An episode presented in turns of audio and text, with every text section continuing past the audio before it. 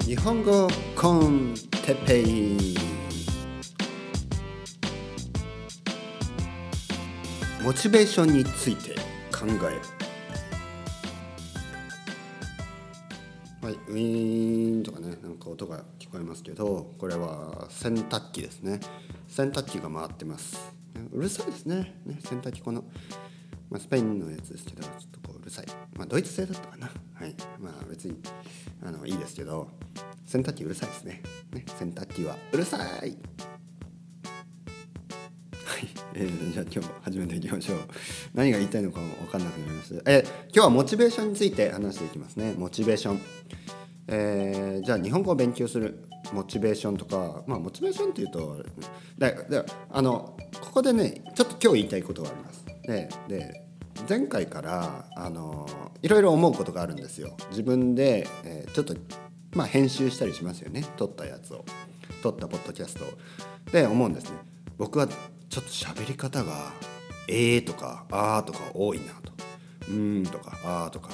えー、うんね。えー、っとみたいなね。でこれは思ったんですねこれ言わない方がいいのかな。もしくは、うんまあ、このままでいいのかな。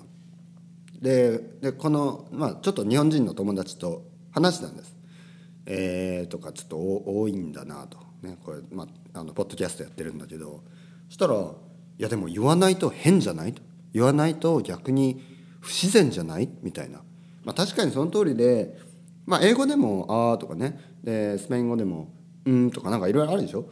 でそういうなんていうのかな？こういう「えー、うん」「あ」とかね、えー、なんかスペイン語とかだと「うん」「プレス」とかね「ブエノ」とかね、えー、ななんていうのかな、えー、うんうん、英語でもね「well」みたいなのありますよね。でそういうのを入れないと変なんです。なのであのまあ、このポッドキャストをやる目的として皆さんにできるだけ日本語学習者の、えー、日本語を勉強してる皆さんにできるだけ自然に日本語を喋ってもらう、えー、しゃべれるようになる。お手伝いをするために、まあ、そういうのも、えー、こういう考え「うん」とかね「あー」とか「えー、っと」みたいなこういうのも真似してほしいですよね。だってこっちの方が自然だから。ね、じゃあカルロス君昨日何食べましたか？はい先生私は昨日パエリアを食べました。みたいな。なんかすごい不自然。ね。それよりもカルロスカルロス君昨日何食べたの？あえっ、ー、と昨日はうんあお母さんがあのパエリアを、えー、作ったんで、えー、みんなで食べましたみたいな。自然ですね。だからそう「えー」とか「うん」とか「えー、っと」みたいなのを言った方がいいんですね。でこういうのはあんまりこう教科書とかだと教えないんですね。NHK とかでも教えない。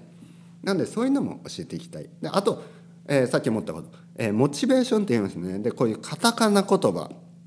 あのー、英語特に英語から英語が元になってきてる、えー、言葉、ね、でそういうのをどこまで使うか。でこれも実はすごい大事です。っていうのがじゃあモチベーションっていうのを日本語だと動機づけとか言うんですね。じゃあ動機づけをどうするとか。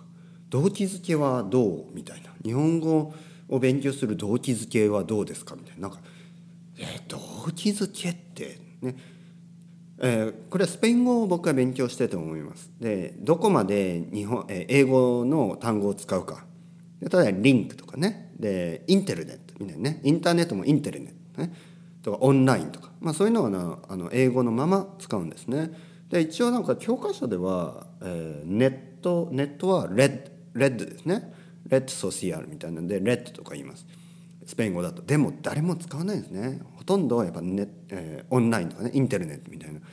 internet ね。 internet、でそういうふうに、えー、英語のまま英語のまま、まあ、英語のスペイン語発音でスペイン語の発音でやる。で日本語もあのかなりの本当に相当の数の英語が日本語に入ってきてます。で人によっては先生によってはできるだけカタカナ英語は使わないように、まあ、そういうふうに教える人もいるんですね。でも僕は思うにやっぱり自然じゃないと意味がないんです、うん、不自然。いくらその日本語として正しいあの教科書的に正しい、えー、言葉だとしてもなんかこう不自然だったらあの流暢に聞こえないんですよね。うん、なので自然にペラペラペラとこう喋るためにはそういうまあ適度に、えー、日本語カタカナ英語も入れる必要があるんですねだからここでは僕はあんまりこう、えーもね、動機づけとかそういうふうじゃなくてモチベーションはモチベーションでいいと思います。でモチベーションとか例えば、えー、日本語今日のねトピックですけど日本語を勉強するまあモチベーションというのはまあちょっとあれか意味が違うな。はい、ちょっと タイトル変えますね。えっ、ー、と日本語を勉強する、えーえー、あモチベーションでいいのかな、えー、なぜ日本語を勉強したいのか、ね、なぜ勉強したいのか。それは理由ですね。理由モチベーションちょっと違いますね。理由でした。なんでいきなりタイトルが違います。日本語を勉強する理由っていうタイトルに今変えますね。で日本語を勉強する理由。でこれを例えばあの聞く先生が多いんですよ。最初に。なんで日本語を勉強したいと思ったの？みたいな。でもなんでって、まあ、はっきり言える人もいますよね。なんでかというとあの日本の大学に行くことが決まったからとか、まあ、例えば日本の会社で就職が決まったからとか、まあ、ゲームの会社ですとか、えー、だからまあ結婚して、まあ、妻が日本人ですとかね、えーえー、あの相手がね結婚の相手が日本人です。恋人が日本人ですね。日本のあ漫画が好きだから。日本の、えー、何？音楽が好きだからね。まあそういうのはある人はいいですよ。でも僕はない人があいてもいいと思うんですね。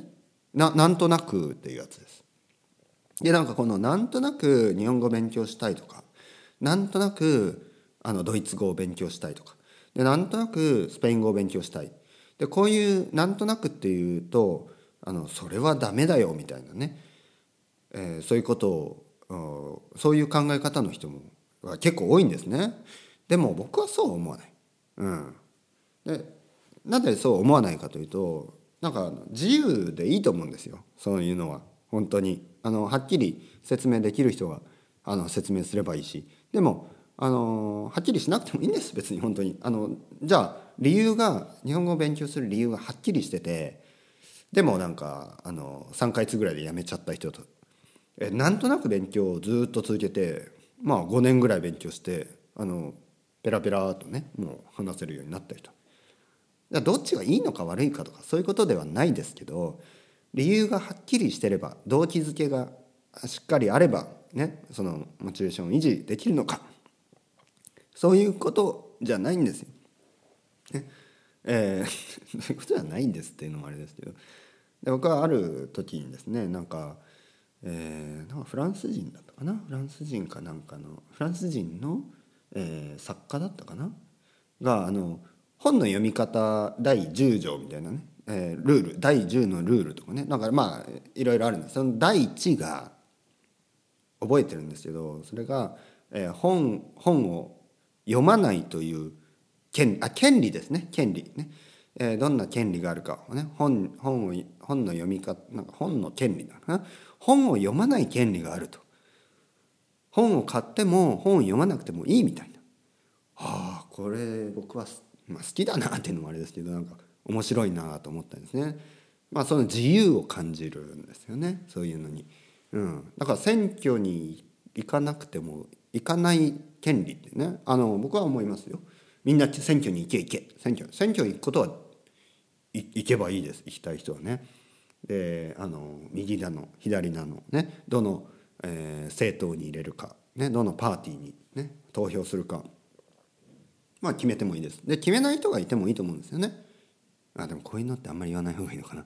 えー、でもあまあ僕は主に、えー、日本語をどういう、えー、理由でどういう動機づけで勉強したいか、えー、そういう人があのいろいろいてもいいっていうねだからなんとなく今あのなんとなく今年今年というかねあのこの春になんとなくあのポッドキャストを探してあ日本語コンテッペ、ね、なんとなく見つけてなんとなくよくわかんないけどあの聞いてるとかそういう人がいてもいいんですね。よくわかんない人は聞き聞きでもそれでもいいと思うの。本当に。全然わかんないけど聞き始めとりあえず日本語の音になれるために聞いてますと。そういう人がいてもいいしあのー、まあ基本、えー、初級昔日本語やってたことがあるんで少しは分かります。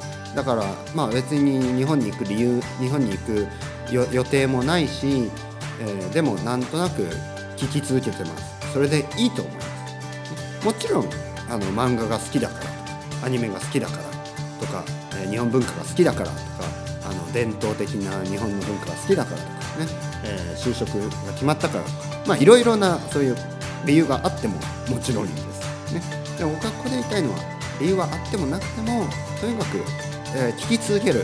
聞いて聞いて聞いて聞いて聞いて聞いて聞き続けることが大事ですね。うん。